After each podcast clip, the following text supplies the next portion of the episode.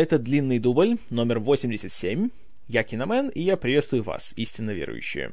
Сегодня, перед тем, как вернуться к нашей ретроспективе о Бэтмене, проведем очередной сеанс обратной связи со слушателями. Тем более, что вопросы в этот раз попались на редкость интересные, очень глубокие и насущные.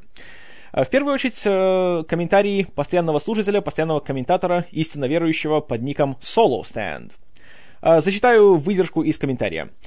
А, говоря о различиях шведского и норвежского, ты напомнил об одном вопросе, который я давно хотел тебе задать. Как филологу-любителю кино. Я вообще являюсь большим сторонником искусственных языков, типа глоссы, логлана, токипоны, эсперанто и так далее.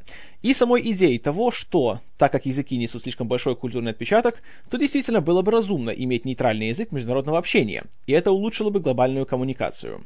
Но об искусственных языках мы все чаще слышим в контексте фильмов. Началось это со «Звездного пути», по сути, «Властелина колец», но это все же относится к книге, когда для сериала придумали целый язык, потом свои полноценные языки для вымышленных рас стало просто модно придумывать, и в итоге свои языки были у фильма «Пятый элемент», у фильма «Аватар», у нового Супермена обещают свой язык и так далее. Сейчас не нанимают специалистов по созданию новых языков, только ленивые кинематографисты. Вопрос. Как ты к этому относишься? Нужны ли для вселенной фильма полноценные языки или достаточно стилизованной тарабарщины? Когда это вообще оправдано, на твой взгляд? И нравятся ли тебе какие-нибудь из подобных лингвистических эксерсизов? Спасибо огромное за вопрос. Как раз тема, которая меня самого волнует уже не первый месяц. И когда я смотрел Джона Картера, она только снова всплыла в моем сознании. Ну, в первую очередь, давайте мы, наверное, разграничим понятие вот нейтральный язык международного общения и просто искусственный язык, который создается для фильма, чтобы придать какой-то э, колоритности какому-то вымышленному народу или вымышленному какому-то биологическому виду. А, что касается языков международного общения, да, я считаю, что это хорошая идея, но, к сожалению, как показывает опыт последних нескольких десятилетий, как-то все это вот э, заглохло. И, наверное, проблема в том, что даже если будет такой общий для всех язык, все равно э, какие-то национальные черты или личные особенности, они все равно будут это все вкрадываться. И непонимание друг друга, оно, я считаю, искоренить полностью не получится. Увы. А что касается использования вымышленных языков в кино, если честно, в последние годы я все более негативно к этому отношусь. Проблема вся в том, что зачастую это используется только как, не знаю, как украшение, знаете, как такая игрушка на елке. Например, в том же «Аватаре».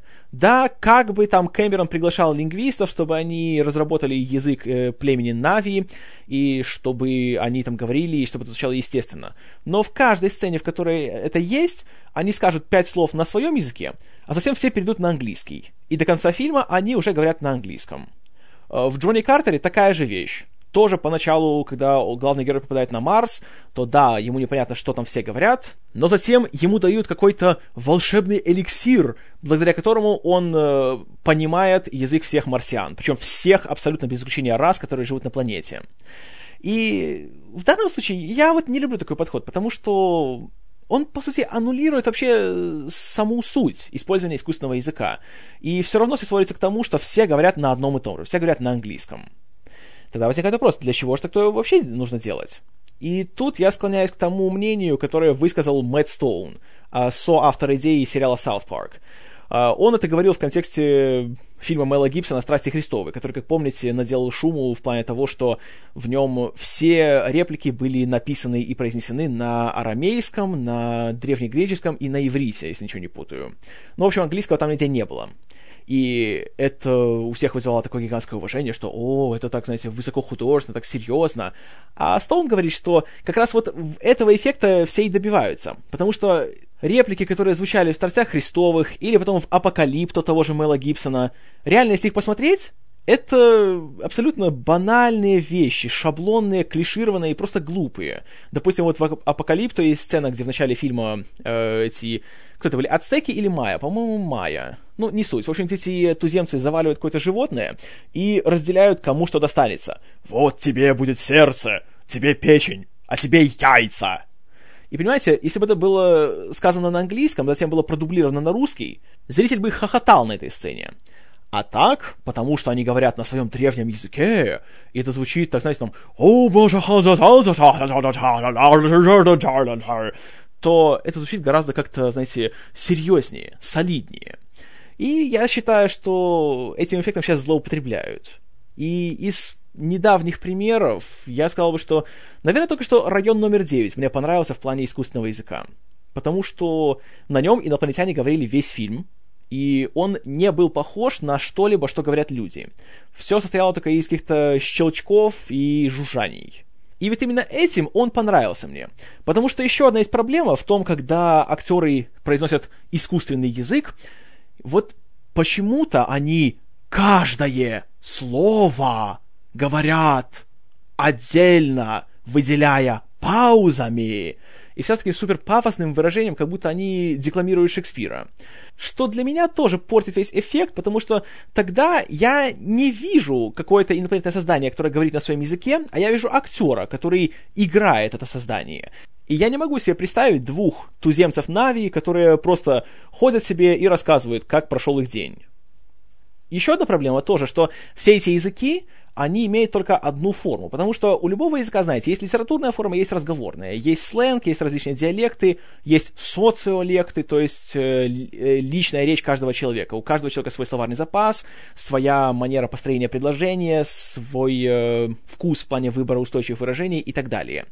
Во фильмах типа «Аватара» или Джона Картера, я уверен, также будет и в «Человеке из стали», есть вот определенный набор слов и фраз и понятий, ими пользуются все в одинаковой форме, абсолютно в равных условиях и в одинаковом контексте. Я тоже в это... Мне трудно в это поверить. Может, просто потому, что я филолог, и я все эти вещи так более-менее досконально изучал, но просто у меня никогда не создается впечатление, что вот это именно что-то живое, а не придуманное только для пары сцен.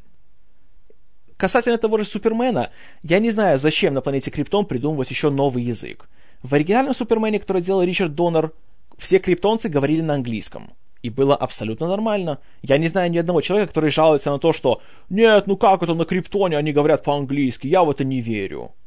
Все выглядело нормально. Никто, знаете, не кривлялся, никто не придуривался, и все выглядело естественно, а следовательно, в это веришь.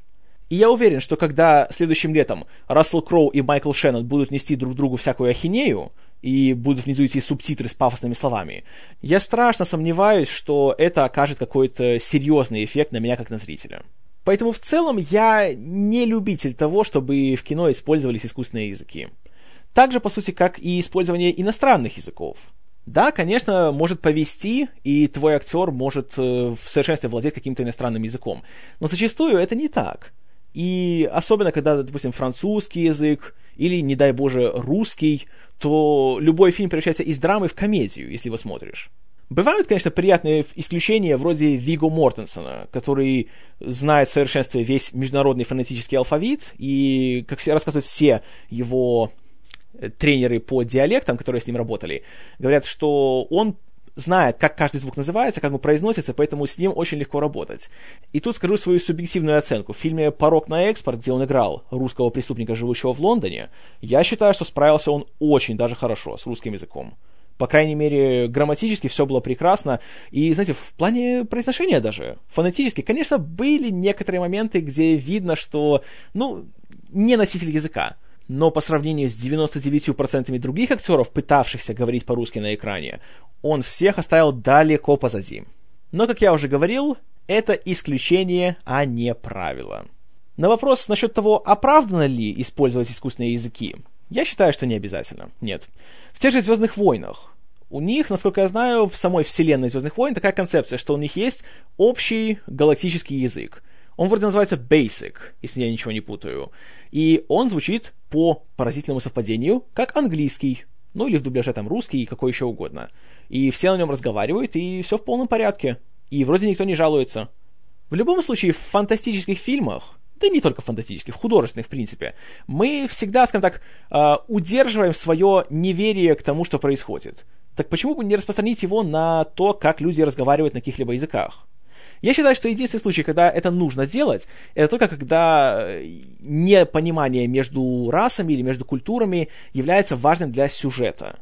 Если вокруг этого может вращаться какой-то важный момент в истории и какой-то важный элемент или какой-то персонаж, то тогда да, тогда это оправдано. Но сейчас так вот пытаюсь вспомнить, и знаете, как-то ни один фильм не приходит, где вот реально какой-то вымышленный язык имел вселенскую важность.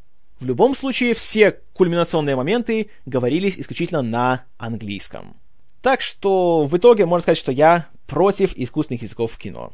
По-моему, многим актерам лучше сначала свои родные языки хорошо знать, а затем уже можно переходить к чему-то другому. Вот это такое мое мнение по первому комментарию. И второй комментарий, который очень привлек мое внимание, от э, относительно нового слушателя под ником AssCrab. Гениальный ник. Ascrab, ты рулишь. Э, в общем, э, первая фраза была такая. Нет ли желания осветить эту сложную и больную тему в одном из подкастов?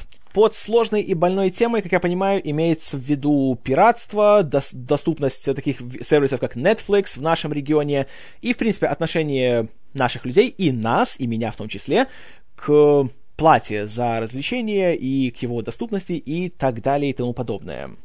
Тут я вам скажу, у меня позиция насчет пиратства такая двоякая. Я, в принципе, как бы я против него. Я считаю все-таки, что люди работают на то, чтобы создавать кино, музыку, телесериалы и книги и любые другие продукты. И я считаю, что за все это нужно платить, за любой продукт. Потому что если идете в магазин, покупаете хлеб, вы за него платите. Точно так же, когда я смотрю фильм в кино или на DVD, или да, даже если в интернете такое было, я бы платил, то я считаю, что как бы это просто это нужно, понимаете, это, это естественный порядок. Потому что рано или поздно, если не будете это платить, и будешь, по сути, это красть, то просто не останется денег, в конце концов, у тех, кто их делает. И их просто перестанут делать. Но это, знаете, такое морализаторство, которое, оно уместно в странах, где достаточный уровень дохода у населения, чтобы мог, можно было позволить себе и нормально жить, и, знаете, было бы за что, простите, и есть, и где спать, и одеваться, и хватало денег на развлечения. В нашем регионе я считаю, что далеко еще не все население может себе такое позволить. Даже говоря о себе, не вдаваясь в финансовые подробности, могу, могу вам сказать, что на сегодняшний день я не могу себе позволить покупать абсолютно все, что мне нравится, подряд. Знаете, даже так не глядя, допустим, на DVD или на Blu-ray. Любой фильм или любой сериал, который я не смотрел, просто чтобы для ознакомления. Раньше я так делал. Года так, наверное, 3-4 назад, как только у меня появился доступ к одному заморскому интернет-магазину, ну не только заморскому, и через него я, конечно, заказывал себе уже как любимые вещи, так и просто новые и любопытные. Но за последние N месяцев у нас в стране финансовая ситуация очень сильно ухудшилась. Опять же, не буду вдаваться во все подробности. Просто, знаете, такой один факт. У нас курс доллара за последний год почти в три раза вырос зарплаты в три раза не выросли. Поэтому, конечно же, учитывая такие вот суровые будничные факторы, особенно, знаете, Blu-ray не запасешься. Да и так, когда люди видят мою DVD-коллекцию, то они обычно крутят пальцем у виска и смотрят на меня так, будто я просадил семейные сбережения на походы в казино и визиты к проституткам. Тем не менее, все еще по мере возможности я легально покупаю себе фильмы и сериалы на DVD и на Blu-ray, потому что знаете, не только по этическим причинам, но еще и по эстетическим, потому что все-таки у меня есть такой фетиш того, что когда держишь нормальную, знаете, красиво оформленную коробку, в которой каждый диск в отдельном лотке, где есть какие-нибудь еще материальные бонусы, знаете, какие-нибудь там буклеты, открытки, кадры из фильма и тому подобное. Плюс на каждом диске всегда ты можешь быть уверен в том, что у тебя будет качественная картинка, у тебя будет нормальный звук, будут субтитры, какие тебе нужно, будут дополнительные материалы, в которых можно узнать все, что хочешь. А для меня это, как правило, очень-очень важный фактор. Для меня всегда мало посмотреть один фильм. Я хочу знать, что в этом фильме было, о чем он, как он создавался. Потому что зачастую такие истории, они ничуть не менее интересны, чем готовое произведение. И мне просто нравятся эти вещи. Я вот... У меня есть такой дух коллекционера по отношению к этим, к этим делам. И в последнее время, за последний год, к сожалению, конечно, мне тоже пришлось перейти то, что, на то, что я называю темной стороной. Теперь, ну, признаюсь, пожалуйста, не удаляйте меня с арпода. Да, я тоже пользуюсь э, услугами некоторых э, сайтов, которые раздают всякий материал, защищенный авторским правом. В частности, это касается сериалов и вечерних ток-шоу, которые я достаточно регулярно качаю и затем уже наслаждаюсь ими в комфорте у себя дома. Я это делаю, во-первых, чтобы, скажем так, не отставать от остального мира, а во-вторых, потому что просто нет других шансов как-то что-то посмотреть. Конечно же, вы мне скажете, но есть же телевидение. Проблема в том, что на белорусском телевидении, по сути, ничего такого не увидишь. У нас есть канал НТВ Беларусь, есть РТР Беларусь, а вместо первого канала есть канал ОНТ, Общее национальное телевидение, на которых от как бы российских каналов достается только что иногда новости, и те не все, а, программы типа Малахов Плюс, программы типа Контрольная закупка, Большая разница и Иная ахинея. Сериалы, которые показываются новые, которые в нормальном виде, которые актуальные. Потому что первому, насколько я знаю, вот э, новый сериал с Кифером Садерлендом, этот, как там, «Связь» его перевели, да? «Touch». И, насколько я знаю, его уже крутят по первому как раз вот э, вроде в один день с мировой премьерой. У нас такого ничего нету и не планируется. У нас только есть все эти э, «Ты не поверишь», программа «Максимум», всякие эти глухари, бандитские Петербурги, агент особого назначения и весь этот хлам, который делает канал НТВ и РТР. Затем вы скажете мне, что «но ведь есть же прокаты». В теории они должны быть, да. И во всем мире, в тех же США, в Соединенном Королевстве, да и в Западной Европе, по сути, такая система есть. И любой фильм, который выходит на DVD или Blu-ray, и любой сериал доступен в прокате. Можешь себе его взять, спокойно посмотреть, насладиться. Если тебе понравилось очень, можешь себе его купить. Если нет, просто отдаешь прокат и остаешься себе довольным.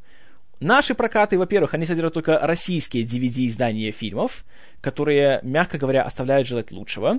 Зачастую они, по сути, являются просто э, уменьшенной формой видеокассеты. Записан только сам фильм с русской звуковой дорожкой, и все. Я фильмы на русском смотреть не могу, потому что потому что не могу. И для меня всегда важно, чтобы фильм был в оригинале, что безумно трудно найти, и еще труднее объяснить людям, почему я это так ищу чтобы на меня не смотрели как на прокаженного.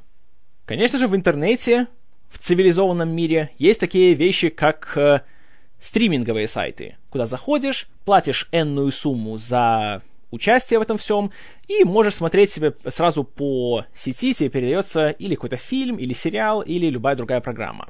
В частности, вот сейчас Amazon такое делает, Netflix такое делает, есть сайт по названию Hulu, который популярен в Штатах, на iTunes такие вещи вроде есть. Но проблема-то в том, что они имеют региональные ограничения. Допустим, вот тот же Amazon, когда я захожу и хочу что-нибудь посмотреть в прямом эфире, пишут «Простите, эта услуга недоступна для вашей страны». И вот я остаюсь ни с чем. И в моем случае получается, или мне нужно ждать нескончаемое количество времени, пока какой-либо сериал, который меня интересует, выйдет на Blu-ray, чтобы потом его заказать, да и то не сразу, потому что нужно еще подождать, пока на него цена упадет до той, которую я могу себе позволить. Или же я могу пойти на какой-нибудь сайт, неважно на какой, скачать там этот сериал, посмотреть его, и затем уже принять решение, стоит ли его покупать себе в коллекцию, или же можно ограничиться тем, что просто посмотрел и забыл. Таким образом, я для себя нашел такую золотую середину. Я использую интернет как источник для ознакомления, посмотрел, оценил, если понравилось, то тогда я жду, пока то или иное произведение выйдет на DVD и Blu-ray, и тогда я себе его заказываю. Если же нет, то тогда по-любому я не буду себе его заказывать. А если закажу, знаете, куплю себе кота в мешке, то будет гигантское разочарование, из-за которого я пожалею о потраченных деньгах, о потраченном времени, и в будущем я тогда еще меньше будет вероятность того, что я что-либо буду заказывать. Поэтому в данном случае, вот в таком вот контексте, я признаю пиратство но когда у человека реально есть выбор между тем, чтобы легально что-то смотреть, и он может себе это позволить, и это не будет иметь супер негативного эффекта на его бюджете, тогда, конечно же, я осуждаю такие ситуации. Это я не, не разделяю и не признаю. Вот примерно моя позиция насчет пиратства. И для протокола я вам скажу, что я ни в коем случае не пропагандирую пиратство. Ни, ни за что, боже упаси. Так что напоминаю, администраторы Арпода, пожалуйста, поймите меня правильно. Но это еще не все, о чем спрашивал Ascrab. Затем, еще бы хотелось услышать твое мнение насчет одноголосых переводов времен VHS, современных одно, двух и многоголосок, легальных и не очень, то есть телевизионных, торрентово-релиз-группных и просто фанатских и любительских. В общем и часто, например, о Гоблине, Лост-фильме, Электричке и тому подобное. Кстати, как обстоит дело с такими вещами в Беларуси? Знаю, что на украинском точно какие-то релиз-группы чего-то выпускали. А на вашем? А в 90-х вы на кассетах тоже Володарского слушали? Или у вас свои были? А, значит, мое отношение к одноголосым переводам Скажу так, что в целом из всех форм перевода какого-либо художественного произведения, то есть или кино, или телевидение, или чего-либо еще, я больше всего все-таки признаю субтитры. Потому что это наилучший способ, на мой взгляд, передать суть того, о чем идет э, речь в том или ином произведении, и в то же время оно не заглушает актерскую игру. Потому что голосовой перевод, особенно если это дубляж, он зачастую уничтожает все, что в свой образ закладывал актер.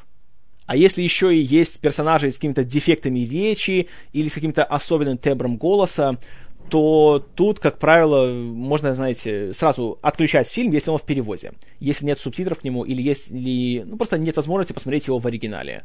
Допустим, какое-нибудь э, отточенное лезвие. Я не представляю, как можно его посмотреть в переводе и получить от него удовольствие. Потому что там у героя Билли Боба Торнтона, по сути, две трети его образа заключаются именно в его тембре голоса и в его манере речи, и в его построении предложений.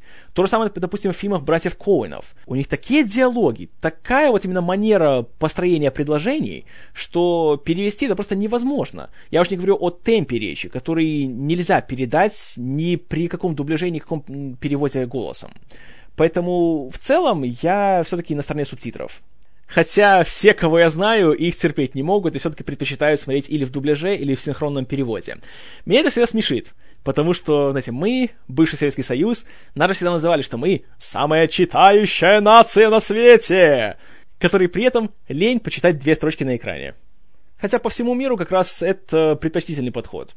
Например, вот я точно знаю, что в скандинавских странах у них дублируют только совсем уже детские передачи и мультфильмы для самых уже маленьких зрителей. А все сериалы, все фильмы, все телепрограммы, которые показываются у них на ТВ, они все идут с субтитрами. И, среди прочего, поэтому в скандинавских странах у населения настолько хороший уровень знания английского языка. Но у нас, я не знаю по какой причине, но вот просто как-то вот люди более холодно относятся к субтитрам. Хотя я стопроцентно за них. По поводу переводчиков эпохи 90-х, эти, знаете, времени видеосалонов и Володарского и всех остальных, э, разумеется, как любой человек, который был ребенком в 90-х, я, конечно же, смотрел эти кассеты и с немалым удовольствием. У Володарского, конечно же, был его легендарный перевод фильма Мэла Брукса «Робин Гуд. Двоеточие. Мужчины в трико», который мы с братом просто обожали. А, остальных, знаете, я вот как-то вот не могу сопоставить фамилии с тембром голоса, поэтому тут ничего не могу сказать вам конкретного. Конечно, в них было много, откровенно говоря, ошибок, много отсебятины, но при этом какой-то такой шарм в них был. И те времена, конечно, вспоминаю, знаете, с такой приятной ностальгией. Когда не было интернета, не было торрентов, фильмы не продавались направо и налево, и какая-нибудь кассета с заезженной копией, копией, копией, копией с еще одной копией, на которой были записаны э, «Чужой», «Терминатор» и «Назад в будущее», это была просто вещь на вес золота. Ее передавали как какую-нибудь священную реликвию. И многие люди собирались специально у кого-нибудь в квартире, у кого был видик, потому что, знаете, это же была большая редкость в начале 90-х. И это было так классно, когда собираешься и просто вот получаешь такой вот просто коллективный такой кайф от просмотра. Это было просто супер. И знаете, я, конечно, рад, что современные технологии стали более развитыми, более распространенными. Это, конечно, все хорошо, но при этом как-то вот потерялся этот элемент, знаете, добычи. Теперь, если ты нашел себе фильм, то скажут, ну и что с того, я на телефоне смотрю свои фильмы, и вон за 5 минут могу себе все скачать. Как-то теперь в этом нет никакого достижения. А следовательно, как-то и люди становятся к этому более пассивными. Я вообще поражаюсь тому, что молодежь, по крайней мере, те, с которыми мне доводится работать, а именно школьники, старшеклассники, у них же есть интернет, безлимитный. У них есть возможность найти все, что угодно. Боже мой, дали бы мне кто-нибудь такую возможность, когда мне было лет, допустим, 12-13, я бы уже не знаю, я бы уже стал человеком-энциклопедией. А у этих людей на них смотришь, и не чувствуется такого, что типа, что да, как классно у вас-то есть, не только Мeh, ну есть эти торренты, ну можно все это находить, ну и что с того. Вот это, конечно, меня немножко, знаете, так... Э, с одной стороны расстраивает, с другой стороны веселит. Такая сладкая ирония получается, что чем больше есть возможностей, тем меньше мы ими пользуемся. Что касается перевода на белорусский язык, то как-то эту тему мы уже поднимали в одном из э, давних подкастов. Ну, тут повторю, что, к сожалению, в этом плане у нас э, дремучий лес. Никто такого не делает, хотя по-моему, лет 10 назад была такая попытка. Была группа белорусских вроде рок-музыкантов, которые соорудили свой синхронный перевод фильма «Криминальное чтиво». но как-то все это быстро заглохло, потому что, во-первых, многие рок-музыканты, э, скажем так, имеют не самые, когда лучше все сказать, не самые популярные политические взгляды, поэтому, конечно, их вот такую деятельность никто не мог придать э, огласке. А во-вторых, само качество перевода оставляло желать лучшего. Затем они вроде сделали свою, э, в кавычках, смешную версию Шрека 2, тоже на белорусском, но тут они уже скопировали то, что делал товарищ Гоблин в своей студии «Божья искра», и там столько всякой отсебятины понаставляли, которая, разумеется, никаким образом не связана с фильмом, и это уже, конечно, я вообще считаю, что это дурацкая затея такие вещи делать, потому что реально это к фильму никакого отношения не имеет. Если хочешь писать свои как бы смешные вещи, пиши и сам с ними выступай. Не надо брать чужой труд и за счет его популяризировать свое творчество. Делай это сам, не надо садиться на спину другому. Ну я думаю, не нужно говорить, что вскоре вся эта их контора очень быстро закрылась, по сути, потухла, так и не загоревшись. И на сегодняшний день, по крайней мере, я еще не слышал ни об одном проекте, который на полном серьезе делает нормальные голосовые переводы чего-либо на белорусский язык. Э, должен сказать, что где-то год назад у меня самого были такие вот э, амбициозные мысли, чтобы делать свои собственные переводы, саму их записывать и как-то, так знаете, выкладывать в сеть, и именно делать это на белорусском языке. Но проблема оказалась такая, что банально просто нету времени на все. И моя работа сжирает все больше у меня моего свободного времени, и тут приходилось просто выбирать, что или я буду делать переводы, или я буду делать подкасты в свободное время. И я решил, что подкаст уже дело начатое, и, в принципе, довольно активно развивающееся, и людям нравится, и становится все больше. И я подумал, что не надо это бросать. Это хорошее дело, которое приносит пользу не только мне, и стоит его продолжить. Поэтому вот мы уже аж на 87-м выпуске длинного дубля. А так, если до справки, то фильм, который я хотел перевести в первую очередь, был American Beauty. «Красота по-американски», который на самом деле, конечно, по-другому переводится, но это как-нибудь в другой раз. И я даже скачал его сценарий, я его перевел даже весь. И он до сих пор лежит у меня где-то на, на, ноуте. Но просто вот сесть и начать, собственно, сначала начитку, а затем уже синхронизацию с видеорядом и как-то все это монтировать, как-то просто вот нету времени. Когда есть время, то нету сил. Поэтому, ну, я не знаю. Может быть, когда-нибудь, однажды, может, все-таки я наконец-таки возьму себя в руки и, или что-нибудь еще, и сяду таки и сделаю это. Но когда это будет, я не знаю, потому что пока что с подкастом тут наполеоновский план этот год, поэтому не, не хочу ничего никому обещать. А, насчет Гоблина. Ну, тут опять же, как любой человек, который был подростком в конце прошлого века, я, разумеется, попал под серьезное влияние его правильных переводов. Подчеркиваю, что именно правильных, которые, знаете, с матершиной, с передачей игры слов, с дословным переводом. Конечно же, был легендарный фильм Гая Ричи «Snatch», который официально известен как «Большой куш», углублен немножко по-другому. Потом, конечно, была цельнометаллическая оболочка, карта «Деньги. Два ствола», э, «От заката до рассвета», «Нечто». И так вот еще пару фильмов я смотрел в его переводе.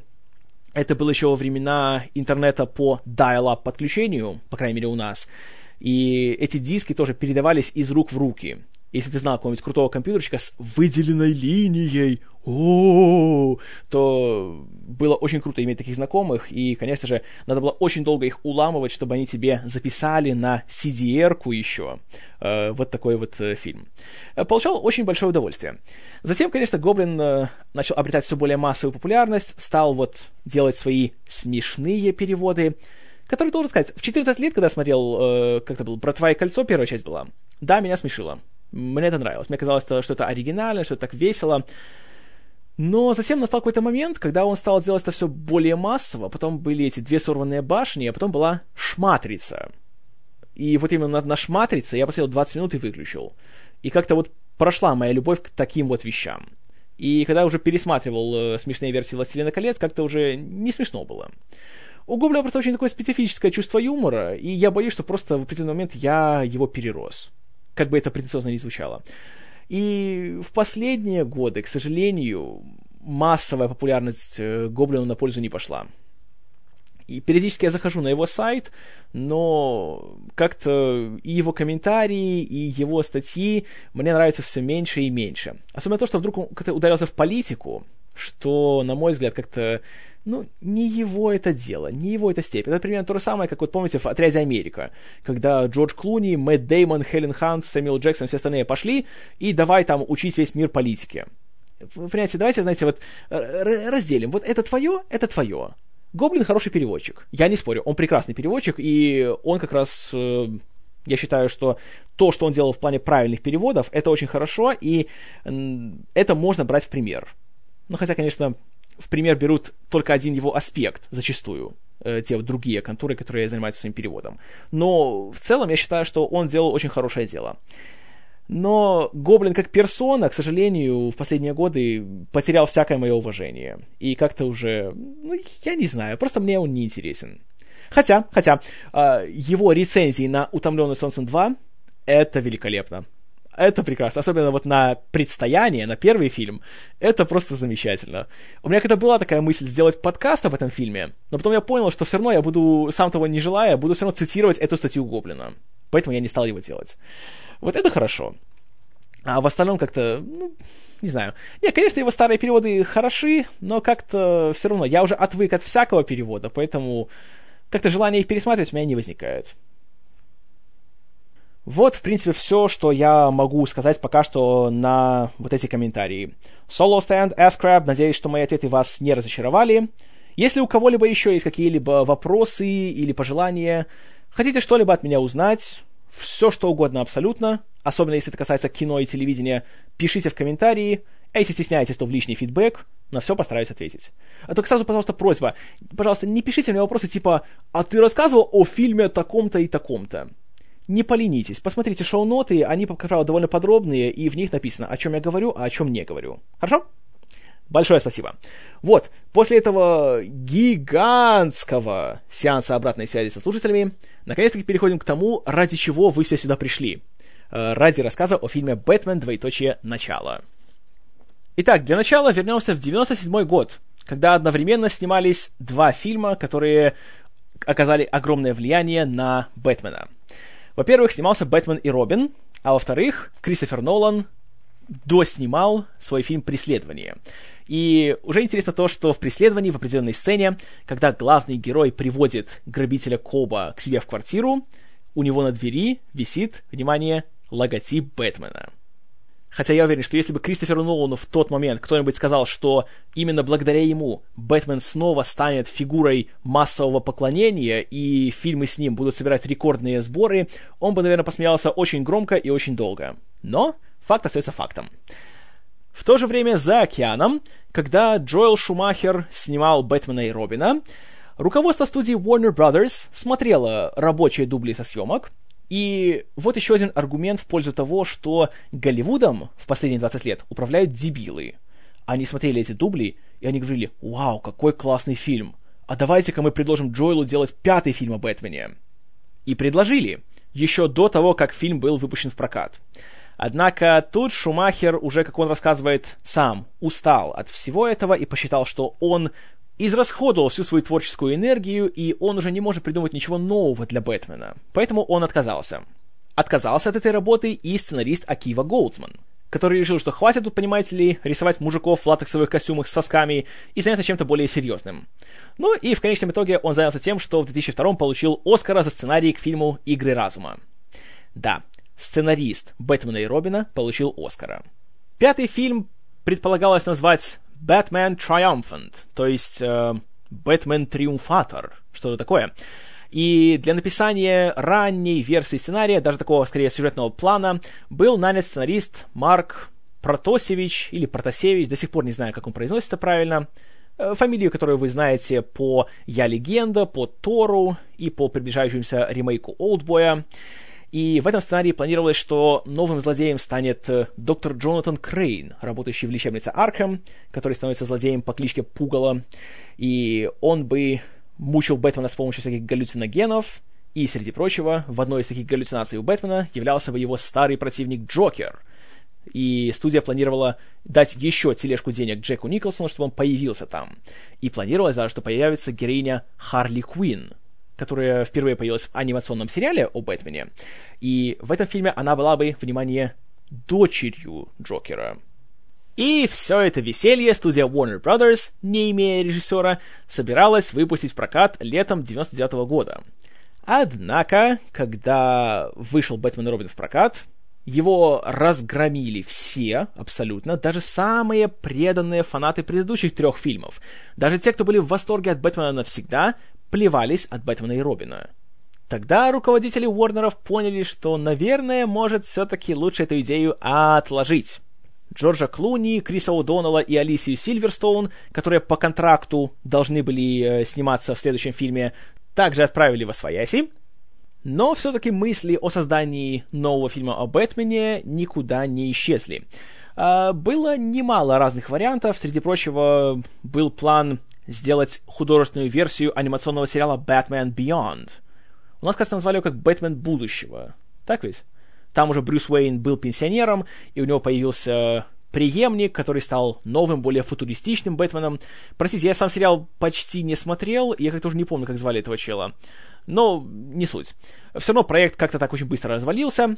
Затем так как Бэтмен и Робин загнал всю франшизу в такой тупик, было решено, что делать сиквел, наверное, не самая лучшая идея.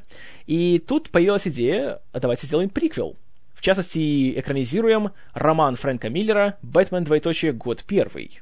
И где-то в году вроде 2000 или даже 2001 после большого успеха «Реквиема по мечте» к этому проекту присоединился Даррен Аронофский – который был гигантским поклонником Бэтмена, да и, в принципе, многих супергероических комиксов. И он с Фрэнком Миллером пытался сделать экранизацию его комикса «Ронин». Правда, там все быстро развалилось. Но Ароновский и Миллер очень хорошо полазили друг с другом, и они решили написать сценарий к новому фильму о Бэтмене, который был бы абсолютно стартом с нуля. И есть даже такая интересная история, что Ароновский хотел взять на роль пожилого Бэтмена в этом фильме Клинта Иствуда. Хотя всех подробностей я не знаю, но, судя по всему, наверное, были бы флешбеки в фильме, и их вспоминал бы уже старый Бэтмен, и вспоминал бы, как он начинал свою борьбу с преступностью в Готэме. Миллер и Ароновский написали сценарий, который изначально очень привлек Уорнеров, и вроде уже Ароновский был официально заявлен как режиссер будущего фильма, и он даже уже разговаривал с актерами. И, что интересно, он видел в роли Брюса Уэйна и Бэтмена Кристиана Бейла, и даже вроде вел с ним переговоры. Однако уже где-то в 2002 году как-то этот проект был свернут, и Ароновский ушел делать свой другой долгострой «Фонтан». Как рассказывают очевидцы и голливудские инсайдеры, а, просто у Ароновского и Миллера сценарий был уж слишком жесткий, слишком грубый, и абсолютно он был не тем, на что родители повели бы своих маленьких детей и поэтому все решили, что все-таки публика еще к такому не готова. И все пошли каждой своей дорогой. Кроме того, в 2002 году э, сразу разрабатывалось три проекта, в которых было слово «против» в названии. Э, New Line, которые работали вместе с Уорнерами, готовили «Фредди против Джейсона», где сошлись бы в схватке два легендарных героя слэшеров. На Fox готовился фильм «Чужой против хищника». Ну, не нужно объяснять а Уорнеры решили сделать «Бэтмен против Супермена». И уже нашелся режиссер для всей этой истории. Это был Вольфганг Петерсон, э, замечательный немецкий режиссер, который сделал, среди прочего, легендарный военный фильм «Подводная лодка».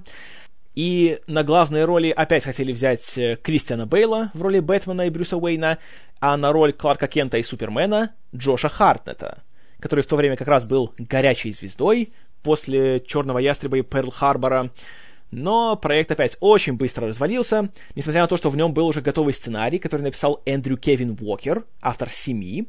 Но вот как-то никто не захотел его делать, и Петерсон быстро переключился на фильм «Троя». А Уорнеры решили, что лучше вообще этот проект похоронить. Однако, в 2003 году, когда о новом проекте о Бэтмене услышал Кристофер Нолан, он решил попытать счастье и пойти к руководству студии и предложить свой подход к этому фильму. Тем более, что только недавно он снял «Бессонницу», которая прошла очень успешно, и Уорнеры были заинтересованы в, тем, в том, чтобы работать с Ноланом опять. И он представил свою концепцию. Он также хотел сделать, э, тогда еще это не называлось, перезапуском, скорее такое переосмысление героя Бэтмена. Начать с нуля, показать, как он стал тем, кем он теперь является. Почему миллиардер Брюс Уэйн решил одеваться в костюм летучей мыши и избивать преступников? Что на него повлияло? Почему именно летучие мыши? Почему именно этот костюм? И так далее. Идея Нолана была достаточно интригующей для руководства студии, чтобы они предложили ему поработать над фильмом и написать сценарий. Однако Нолан говорит так, что он всегда был поклонником самого персонажа Бэтмена, но он никогда не был экспертом по комиксам и супергероям, и он никогда еще не писал материала подобного типа. Поэтому ему нужен был более опытный э, партнер, который, во-первых, смог бы разрабатывать его идеи и в то же время сделать этот сценарий более динамичным и более, скажем так, дружелюбным для массового летнего зрителя. И этим партнером стал Дэвид Гойер. Человек, который уже успешно себя зарекомендовал, написав сценарий к первым двум частям Блейда. Фильмам, благодаря которым, по сути, началось э, вторжение Марвел в полноценное художественное кино с большими бюджетами, большими звездами, и которые за 8 лет между Бэтменом и Робином и следующим фильмом о Бэтмене практически полностью завоевали себе э, рынок летних блокбастеров о супергероях.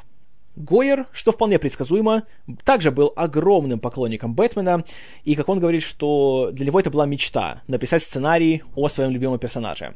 Однако тогда он как раз готовился к режиссуре какого-то фильма, какой не называется, но так как это был 2003 год, я чувствую, что это был «Блейд. Двоеточие Троица», один из его немногих режиссерских фильмов, который...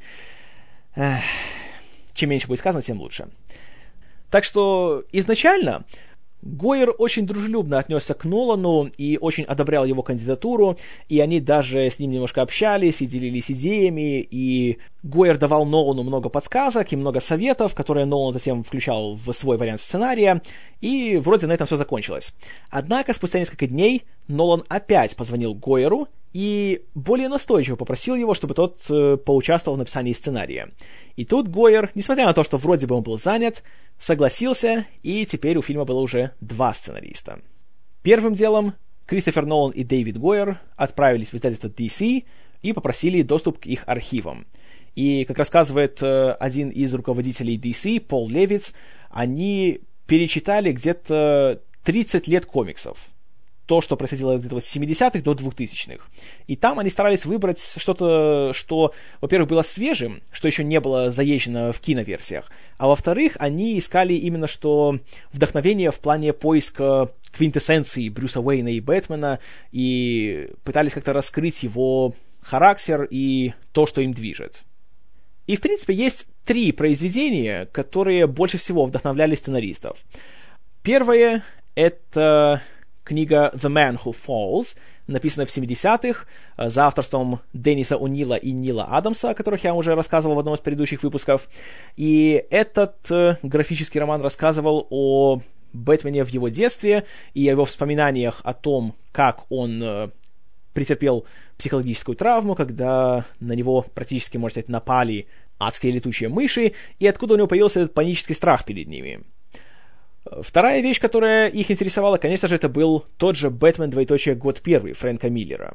И оттуда они взяли прежде всего э, сам город Готэм, который был исключительно приземленным, крайне реалистичным, в нем не было никаких суперзлодеев, в нем были обычные преступники, в нем была мафия, и в нем были люди, которые подкупают, убивают, насилуют, грабят и так далее. То есть абсолютно обычный криминал, который можно встретить в любом городе. И оттуда же была взята основа для другого ключевого персонажа во вселенной Бэтмена, сержанта Гордона, единственного честного полицейского во всем Готэме, который получается, по сути, партнером Бэтмена в борьбе с преступностью.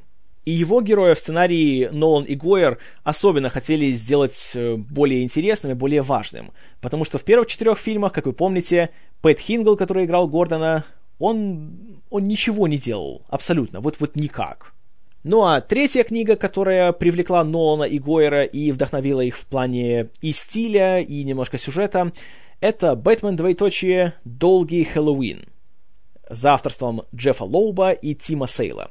Книга была написана уже в 90-х, и Лоуб и Сейл — это, если вы интересуетесь комиксами, конечно же, это люди, которые не нуждаются в представлении авторы многочисленных э, и очень популярных и общепризнанных э, книг не только о Бэтмене, но и э, для Марвел много чего они делали. Например, Лоуб делал свои тематические цветовые книги. Халк, двоеточие серый, Человек-паук, двоеточие синий, Сорвиголова, двоеточие желтый. Это вот точно, по крайней мере, три, которые я могу вспомнить. И, кроме того, Джефф Лоуб и Тим Сейл на телевидении немножко засветились. Помните, был такой сериал «Герои»? Ну, да, помните. И в нем как раз Лоуб был одним из сценаристов и исполнительных продюсеров, а Сейл э, рисовал э, картины, которые рисовал один из героев сериала.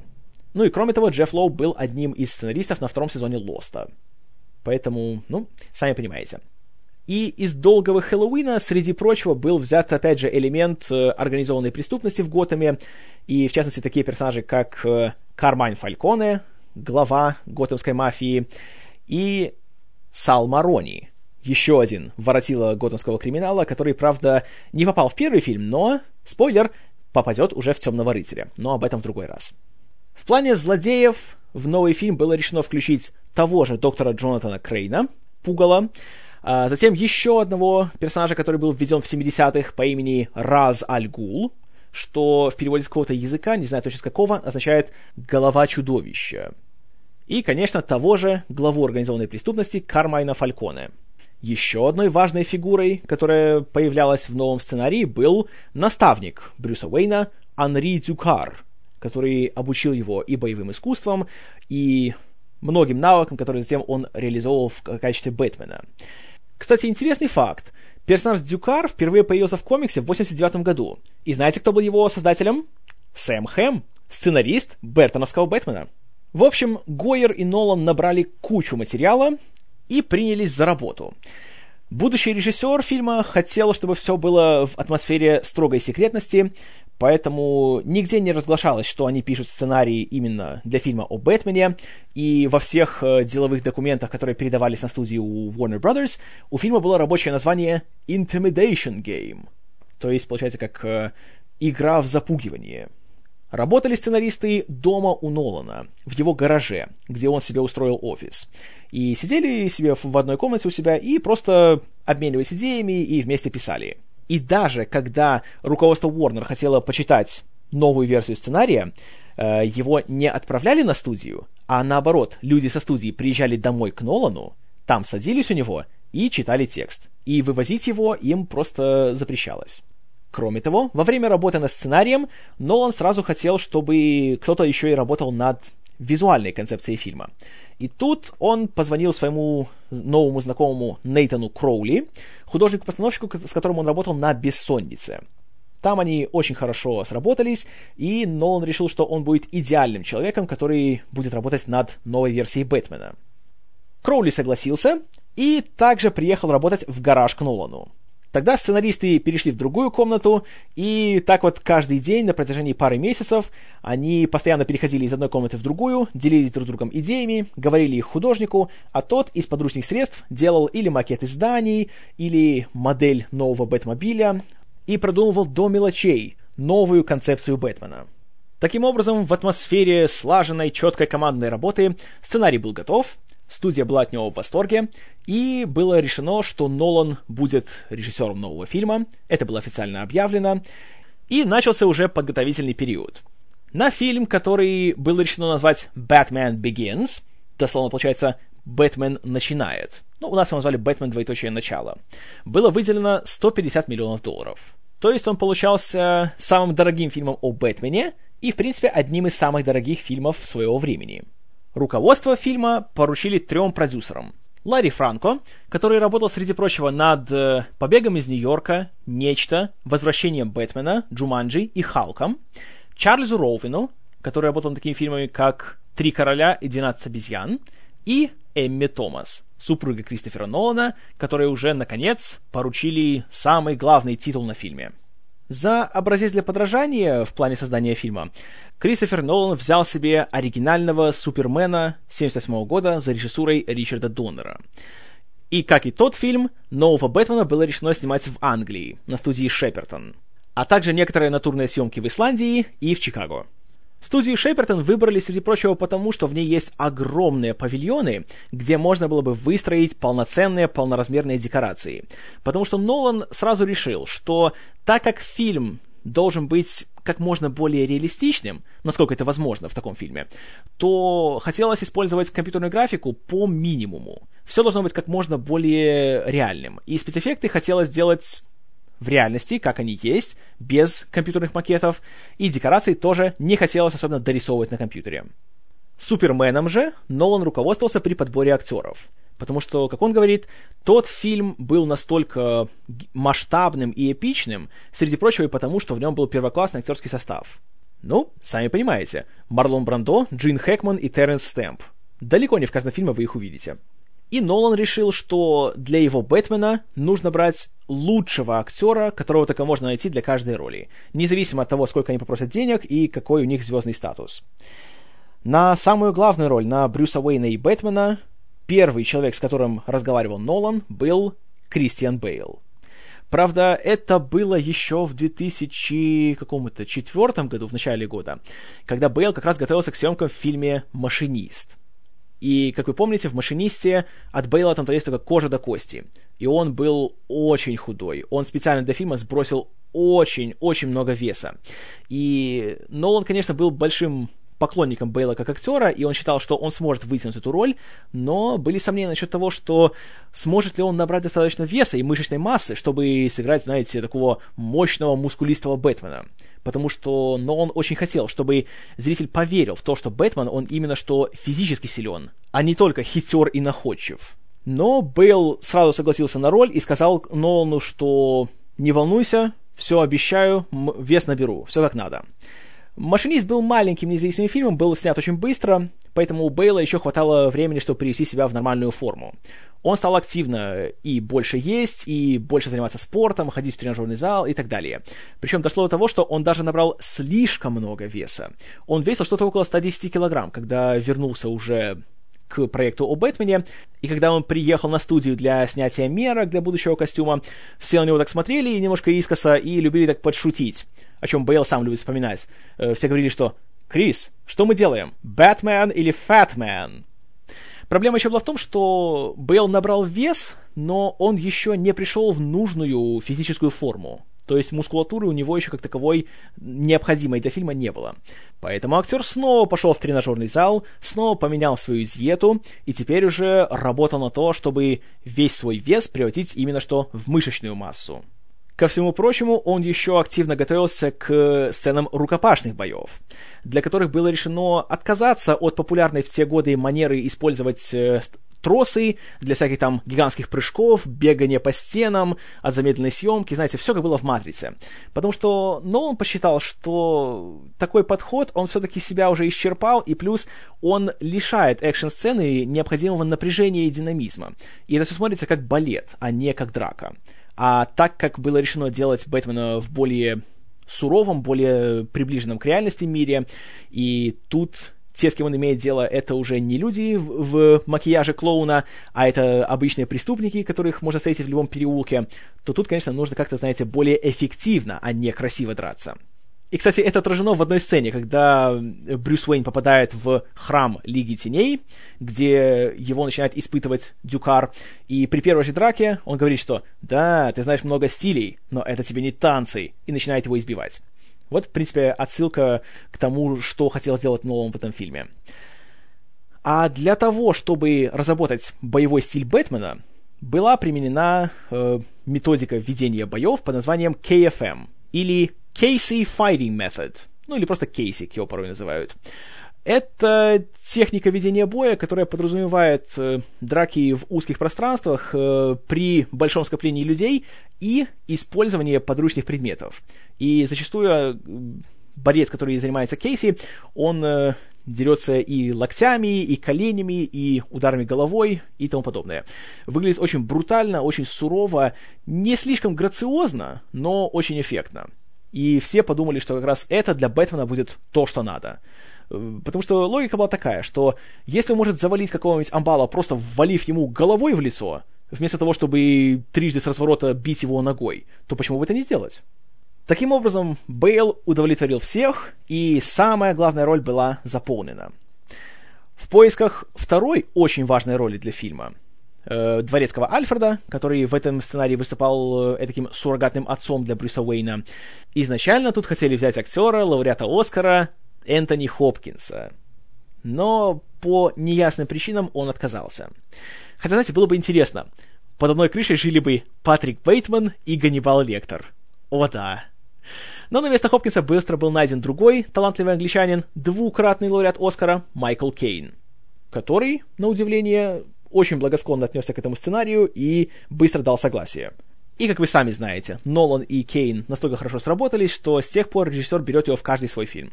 На роль сержанта Джима Гордона был взят Гэри Олдман, что шло в разрез с его традиционным типажом, потому что Олдман был известен массовому зрителю, да и не только массовому, обычно по ролям всяких злодеев и мразей. Ну, сами понимаете, Сид и Нэнси, Леон, Дракула, Пятый элемент и так далее. А Нолан решил, что как раз это будет очень хорошим ходом. Можно будет сыграть на его типаже. И это будет такая ирония, что в Готэме, где вся полиция продажная, единственного полицейского, который остается честным и добропорядочным, играет человек, которого всегда мы считаем злодеем. Естественно, Гэри Олдману такой подход тоже понравился. И точно с такой же мыслью играть против своего типажа был взят э, Лиам Нисон на роль Дюкара, который... А, спойлер!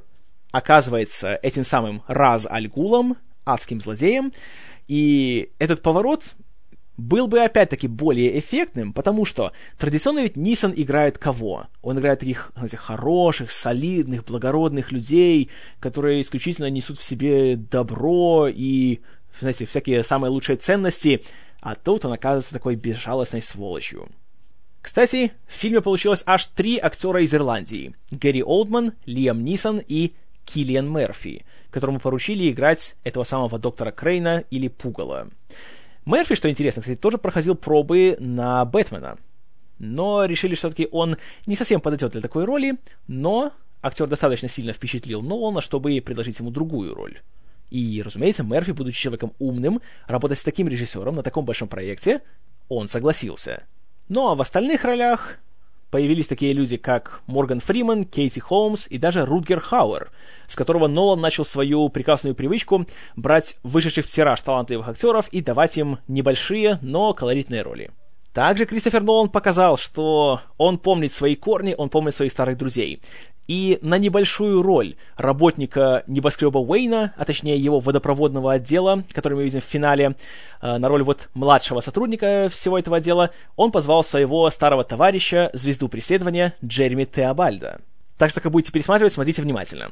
На роль продажного детектива Флесса, который работает вместе с Гордоном, был взят Марк Бун-младший, который в «Помни» сыграл э, клерка из мотеля по имени Берт. Ко всему прочему, раз уж Нолан работал со своей супругой, то он дал работу еще и своему отцу, Джону Нолану. И в фильме есть сцена заседания совета директоров корпорации Уэйна, и там есть человек, э, седовласый старик по имени Фредрикс. Вот его играет Джон Нолан. В общем, все шло очень ровно, очень гладко, по крайней мере, что касается съемок в Англии и в США.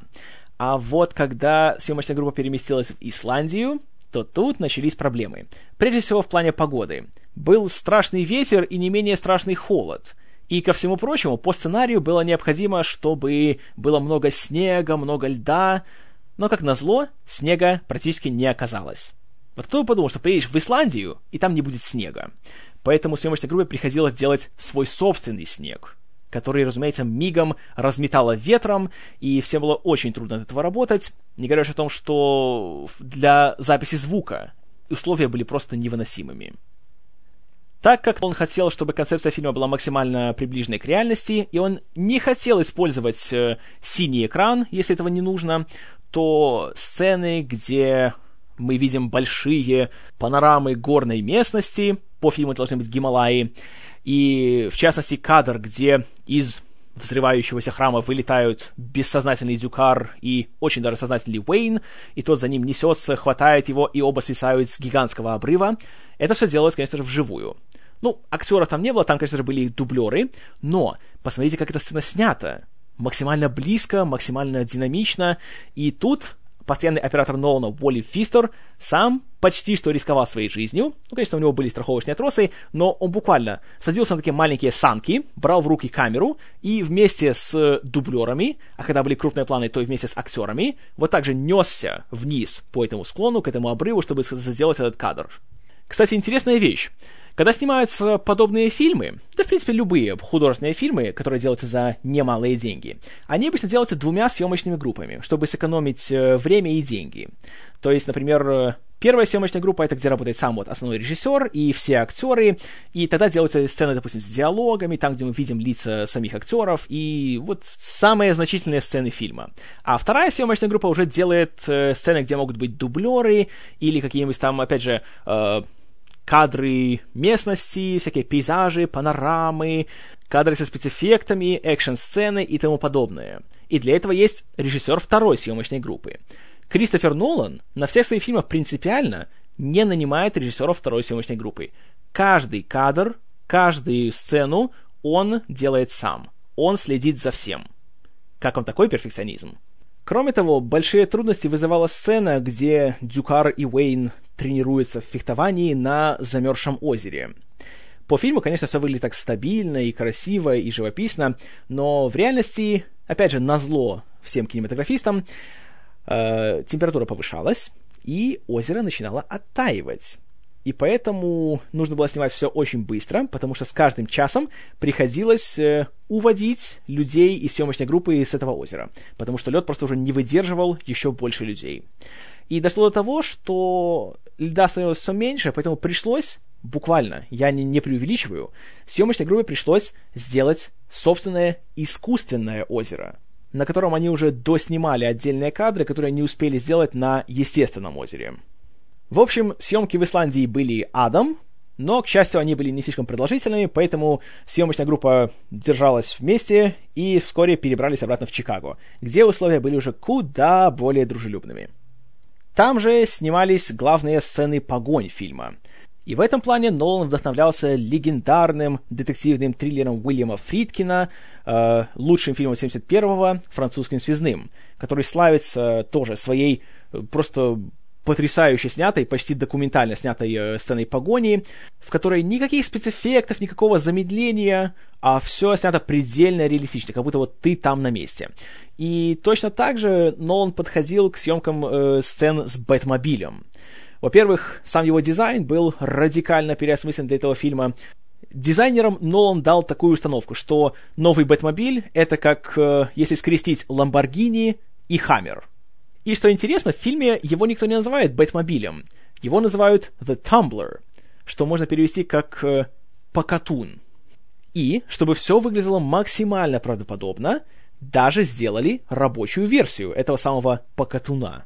Но он хотел, чтобы его можно было использовать для длительных кадров, где камера будет следовать за машиной Бэтмена, и чтобы не нужно было монтировать все это из обрывков по 3 секунды, и чтобы не нужно было использовать компьютерную графику, и чтобы все можно было делать такими большими длинными дублями.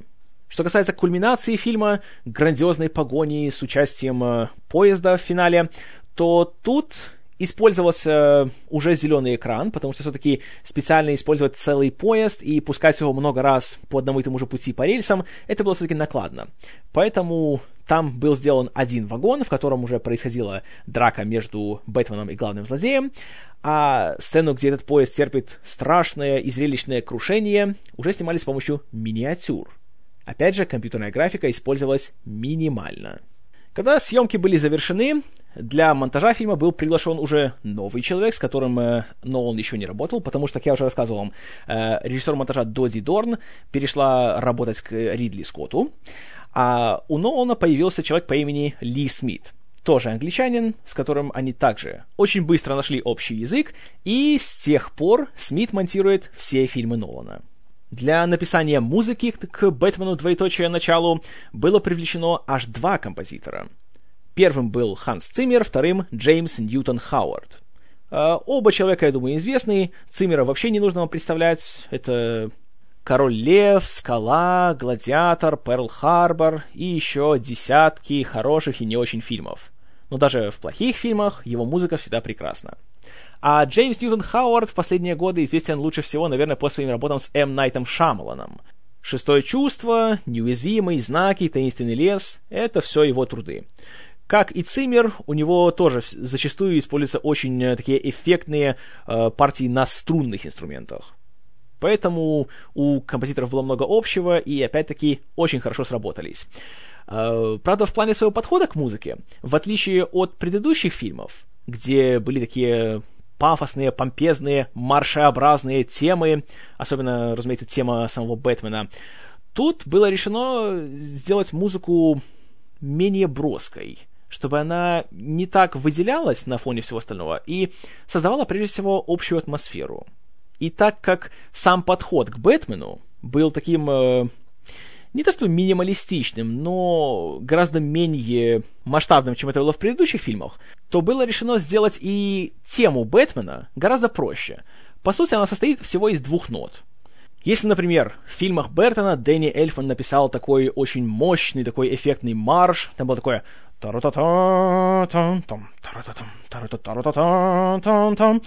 а Элиот Голденталь в фильмах Шумахера продолжил его дело, и у него было уже та-та-та-та-та-та-та-та. То у Циммера и Хауарда получилось все гораздо проще. Тут просто пам-пам-пам-пам-пам-пам-пам. И затем все пам-пам. Все. Две ноты, и это буквально вся тема Бэтмена. Но о том, насколько хорошо музыка вписалась в общий фильм, я расскажу уже через пару минут. А, в общем, когда фильм вышел в прокат летом 2005-го, то Несмотря на то, что в финансовом плане он прошел, ну, знаете, нормально. Он был успешен. При своем заявленном бюджете в 150 миллионов долларов в США он собрал что-то около 200, а по всему миру суммарные сборы составили где-то 370. Ну, знаете, учитывая то, что между фильмами прошло 8 лет, и за это время, конечно, репутация Бэтмена серьезно подпортилась, благодаря, в кавычках, Бэтмену и Робину, и плюс за эти 8 лет пока DC ничего не выпускали, э, люди из Marvel успели, по сути, захватить весь этот рынок. Сначала был Блейд, помните, потом Люди Икс, потом Человек-паук и потом все остальное. То результат был, конечно, очень хорошим. Э, реакция публики, и что еще интереснее, реакция критиков были однозначно положительными все были довольны тем, что сейчас было сделано с Бэтменом. Да, это не было то, что сделал Бэтмен, и тем более не то, что сделал Шумахер. Но многие говорили, и почти большинство так сказало, что у Нолана получилось лучше. Это получился реально фильм о Бэтмене, где интересно не только экшн-сцены, но интересно все остальное. И в кои-то веки фильм о супергерое хвалили за его сценарий, и за его актерскую игру, и за проработку его персонажей. Это был безоговорочный успех, и Кристофер Нолан только подтвердил свою репутацию одного из лучших режиссеров своего поколения. Ну а студия Warner Brothers, разумеется, сделала вывод, что партнерство с Ноланом это исключительно выгодно для всех, поэтому его сделали своим таким штатным режиссером, позволяя ему делать проекты, которые он хочет сделать для себя, и взамен он бы делал для них большие такие крупнобюджетные блокбастеры. Ну, то есть подход, который в свое время развил Стивен Содерберг, который, кстати, тоже практически все свои фильмы за последние лет так 15 э, делает у Уорнеров. И, кроме того, с Клинтом Иствудом точно такие же отношения у Warner Brothers. Студия позволяет ему делать все, что он только захочет. Просто потому, что это Иствуд, потому что он вот такая вот глыба в мире кино. Но вернемся к Бэтмену двоеточие начала. Я смотрел фильм в кино. К сожалению, в 2005 году, когда он вышел, наши прокачки особо большого внимания ему не уделили, и мне пришлось подождать что-то около месяца для того, чтобы наконец-то увидеть его на большом экране.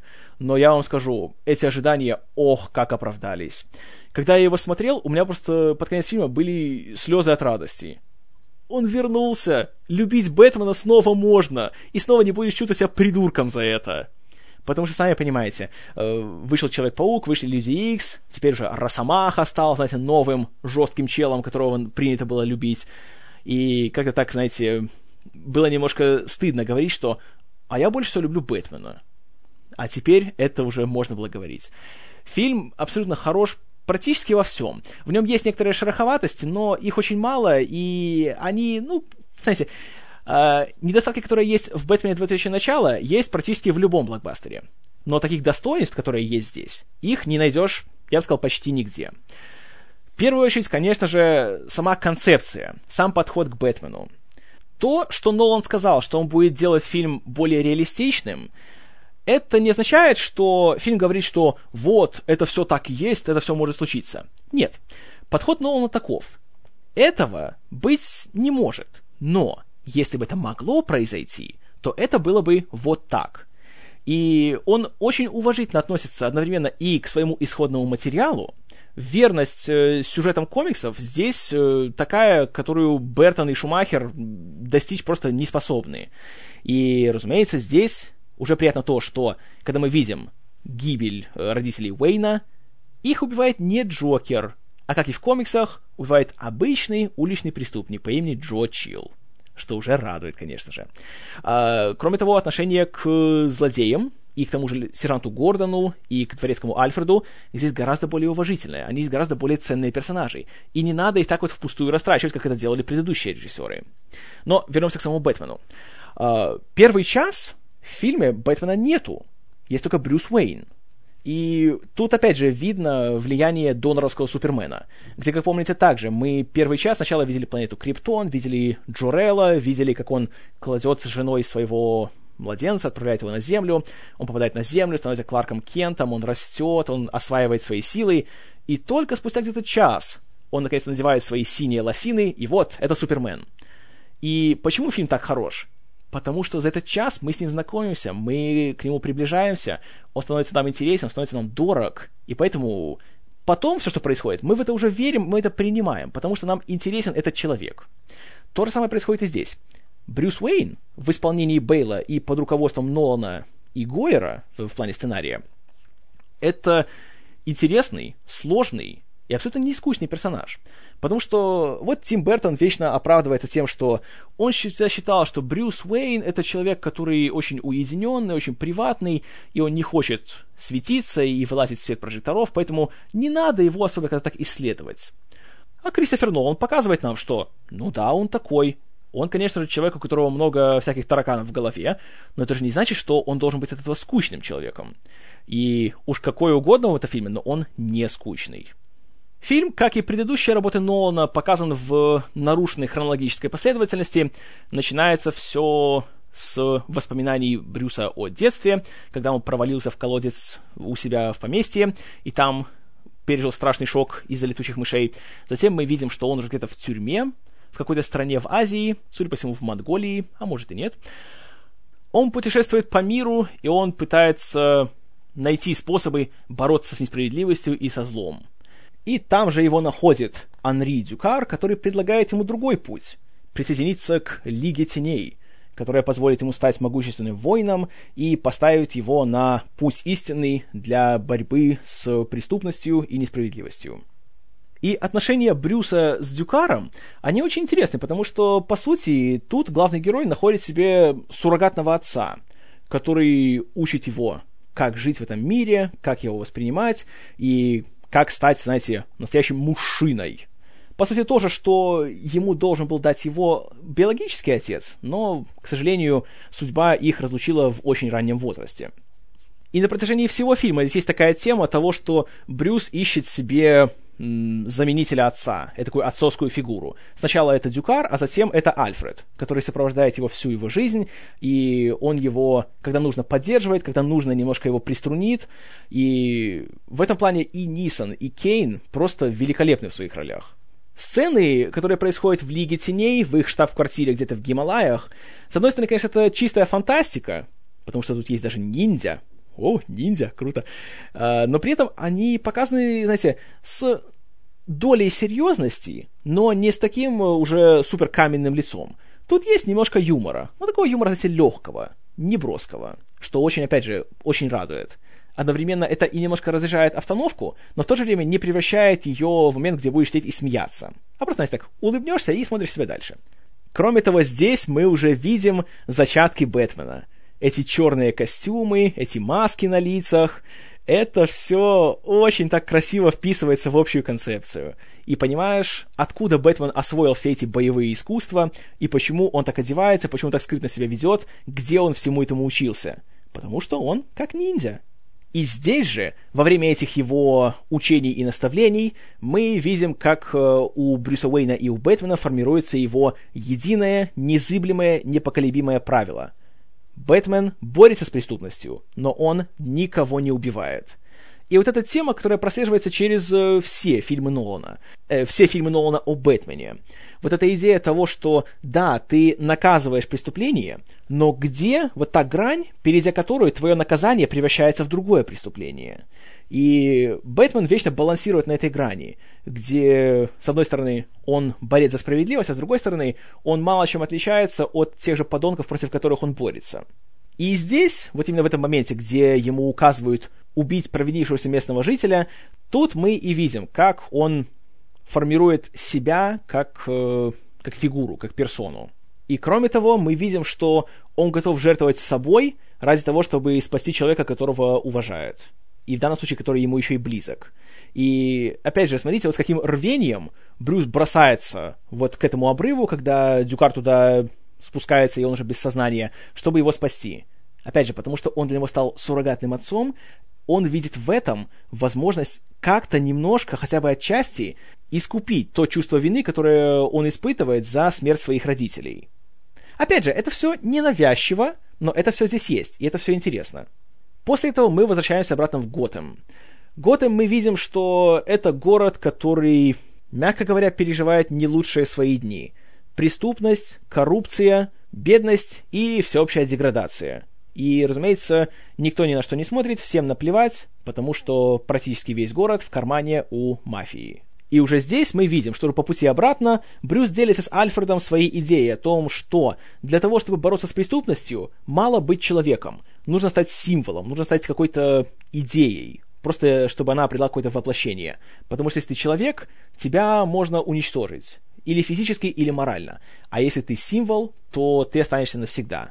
И тут интересная параллель, которая подтверждает вот эту идею. Потому что есть Джим Гордон, сержант полиции, единственный честный человек, который не принимает никакие взятки от мафии и который все делает по совести. И при этом, чтобы коллеги его же, опять же, не пристрелили, он, конечно, никого не сдает. Вот поэтому он так, по сути, работает и страдает на своей работе. Он человек. Да, он полицейский, он вроде работает в системе правосудия, но он именно что живой человек. И его можно легко устранить, если что. И на его примере мы видим, почему нужен такой человек, как Бэтмен. Вот это вот еще одна гигантская заслуга Нолана. Он смог нас убедить в том, что Бэтмен здесь нужен. И если бы не было такого прогнившего Готэма, если бы в нем нормально работала его система правосудия, и где бы не было таких продажных докторов Крейнов, которые обеспечивают преступникам, убийцам, насильникам, грабителям, кому еще угодно, вместо тюремного срока пребывания в Архаме, то тогда Уэйн был бы себе обычным плейбоем-миллиардером и не грузился бы такими вещами. Это тоже, на мой взгляд, сделано здесь крайне удачно. И опять же, очень лаконично, очень экономично, без растягивания времени, но все идет по делу то, как он становится Бэтменом и откуда все у него появляется, это отдельное удовольствие. На этих сценах я радовался просто как пятилетний ребенок. Когда мы видим, откуда у него появился костюм. Разумеется, из корпорации Уэйна, из их э, экспериментального военного отдела, и там был прототип специального защитного костюма для пехоты, за разработку которого отвечал Люций Фокс, которого играет, конечно же, Морган Фриман наверное, единственный человек, который смог бы сыграть вот такую роль и не потеряться на фоне всех этих крутых гаджетов. И, кстати, в этих сценах мы уже можем видеть, что Кристофер Нолан очень любит фильмы о Джеймсе Бонде. И Фокс — это в некотором роде такой Кью для Брюса Уэйна, который готовит все его гаджеты и дает ему его костюм, и его же этот супер Бэтмобиль, и все это еще сопровождает своими ехидными и саркастическими комментариями. И это далеко не первая вещь, которая навеяна фильмами о Бонде. В следующих фильмах будут еще. Кстати, интересно то, что Брюсу не сразу приходит в голову то, что он станет Бэтменом, и будет именно образ летучей мыши. Сначала он просто надевает свой суперзащитный костюм, надевает себе обычную маску, которой пользуется любой грабитель, так называемая лыжная маска, и пытается в таком образе выступать. Но вскоре, как показывает практика, э, прыгать со зданий оказывается не так уж легко, и остаются всякие страшные побои, шрамы и раны. Поэтому появляется необходимость в том, чтобы как-то более элегантно спускаться. И тут уже появляется его плащ — И, кстати, интересная вещь, что когда создатели фильма разрабатывали вот э, саму идею этой э, легковесной ткани, которая под действием электричества становится твердой и позволяет ему планировать, с ними даже связывались люди из американских вооруженных сил и говорили, что они на самом деле разрабатывали такие технологии и проводили некоторые испытания. И даже возникали такие вопросы, что, мол, откуда авторы фильма столько знают о таких вещах. Это к вопросу о фантастике и удаленности от реальности. Ну и затем уже начинается окончательное наведение штрихов. Уже появляется у него его этот шлем с ушами. Кроме того, мы даже видим, что у этих ушей, кроме символической функции, есть еще и абсолютно практическая, потому что в них находятся радиопередатчики, которые позволяют ему прослушивать полицейские частоты. Кстати, тут еще такой интересный момент. Когда Брюс и Альфред заказывают первую партию э, графитовых шлемов для Бэтмена, э, Альфред его испытывает с помощью молотка. И получается так, что шлем выдерживает, скажем так, не самую высокую нагрузку. И остается такой, кусок от него. И он говорит, ну, следующая партия будет мощнее, но вообще постарайтесь не падать головой вниз. И интересная такая вещь, когда я пересматривал, я уже посмотрел на него с другого угла. Потому что, помните, есть вот одна из последних афиш для Темного рыцаря двоеточие Возрождения легенды, где виден Бэйн, стоящий спиной к, э, к зрителю, уходящий куда-то вдаль, идет дождь, и на первом плане лежит именно что обломанная маска Бэтмена. Посмотрите вот на этот кадр в «Бэтмене. Двоеточие начало» и скажите мне, что это вам не напоминает ничего. Следовательно, вполне возможно, что в третьем фильме Бэтмен будет падать головой вниз. Но это уже мои фанатские догадки.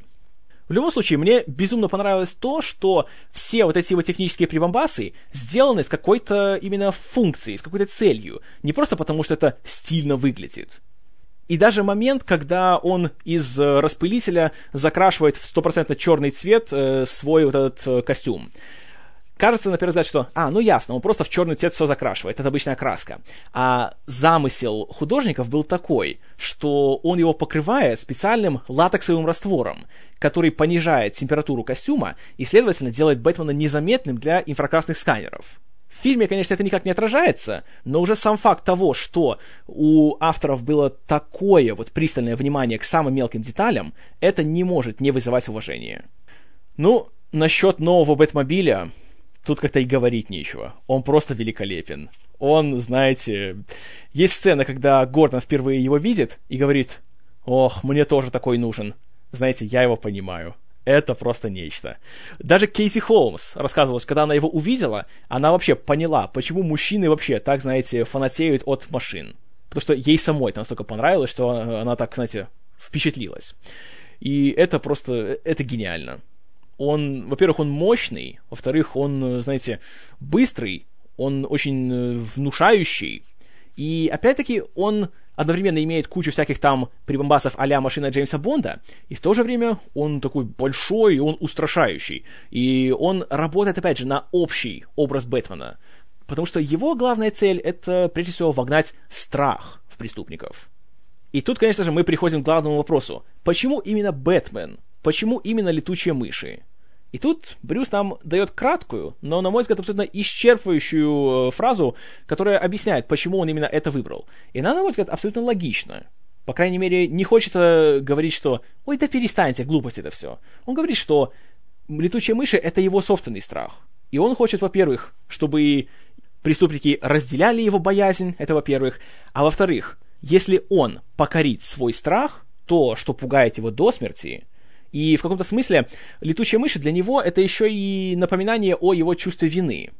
Потому что из-за того, что он провалился в колодец, он испугался летучих мышей, у него появился страх, поэтому, когда он с родителями пошел в оперу, там тоже были э, герои, напоминающие собой этих летучих мышей, он испугался, и из-за этого его страха он уговорил своих родителей уйти из оперы, и они погибли. Следовательно, его этот страх он, по сути, в понимании Брюса, он привел ко всей вот этой трагедии. И он же вызывает у него это гигантское чувство вины. Поэтому, если он овладеет своим страхом, и что он делает, надевая костюм, по сути, преображаясь в то, что он больше всего боится.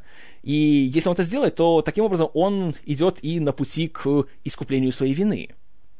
Кроме этого, в фильме есть и еще одна возможная интерпретация того, почему Брюс берется за то, чтобы стать э, таким вот ночным мстителем и борцом с преступностью.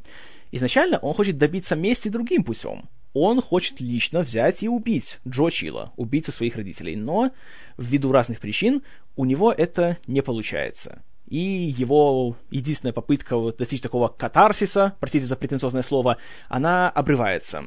И, следовательно, он уже никогда не сможет в полной мере искупить свою вину перед родителями и отомстить за их смерть. Поэтому, возможно, он и принимает на себя такую символическую персону для того, чтобы искупать вину ну, эквивалентом, грубо говоря.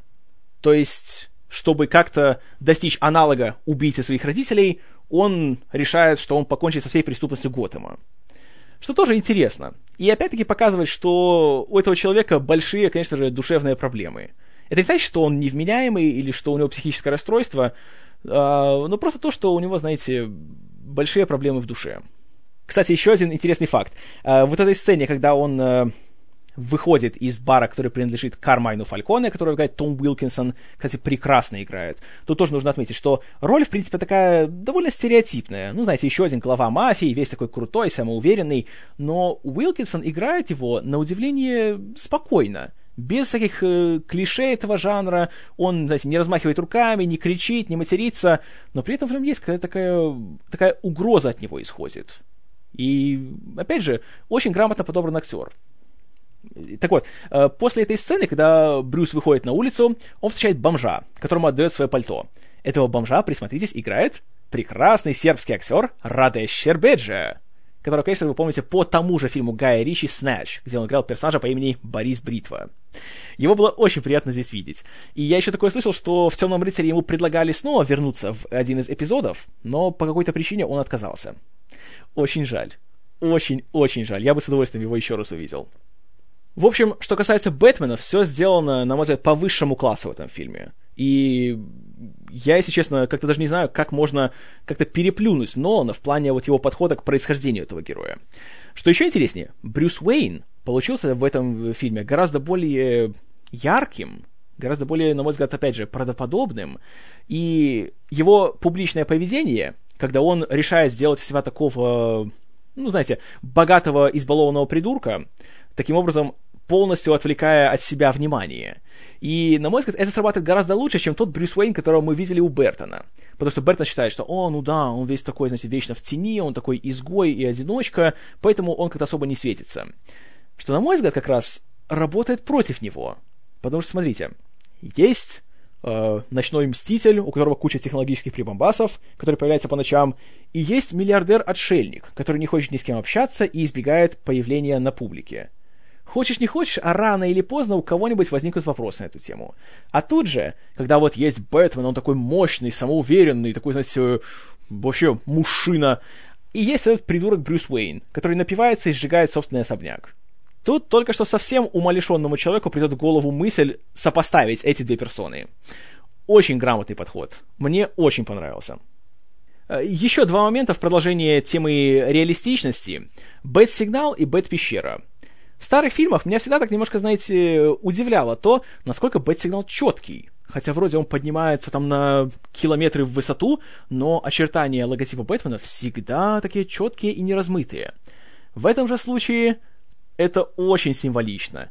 И особенно даже в финале, когда Гордон уже делает полноценный прожектор с логотипом Бэтмена, свет, который он излучает, он очень такой, знаете, не яркий, не четкий, и в нем нельзя разглядеть символ Бэтмена внутри. Там просто такая какая-то странная такая дыра получается в свете. Что тоже, на мой взгляд, э, только добавляет к этому чувству того, что все происходит в нашем мире. Бэт-пещера — это просто пещера. В ней нету компьютеров, которые говорят голосом Альфреда, э, нету подиума для Бэтмобиля, и просто там есть много летучих мышей. И даже чтобы попасть в нее, Бэтмобилю нужно сделать гигантский прыжок через водопад и так далее. Очень эффектно, очень атмосферно, очень так классно сделано. Но кроме Брюса Уэйна и Бэтмена, здесь еще особенно хороши Гэри Олдман в роли Гордона и Майкл Кейн в роли Альфреда. Альфред, получается, в отличие от предыдущих фильмов, не просто э, стариком, который ходит по поместью, занимается уборкой и обслуживанием Бэтмобиля. А он здесь по-настоящему важная персона именно в жизни Брюса. Как я уже говорил, он его, по сути, заменитель отца. И он с ним справляется прекрасно. И есть, знаете, ряд сцен, где, знаете, тогда на слезу пробивают. Очень такие красивые, трогательные отношения.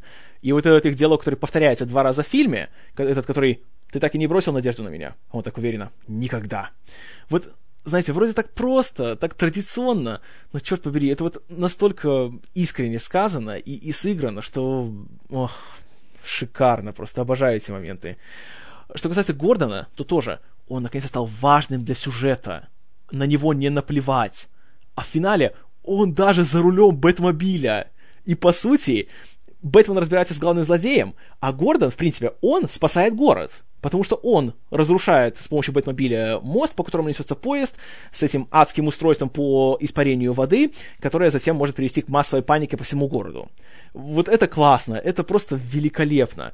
И те небо- некоторые совместные сцены, которые есть между Бэтменом и Гордоном, тоже сделаны просто великолепно. Ну, к самой важной я еще дойду, когда уже завершу рассказ о фильме. Еще один интересный элемент. А, фильм многие любят так, знаете, покритиковать за то, что тут какие-то злодеи серенькие получились. Мол, вот по сравнению там с Джеком Николсоном или Дэнни Девито, они какие-то вообще не смотрятся.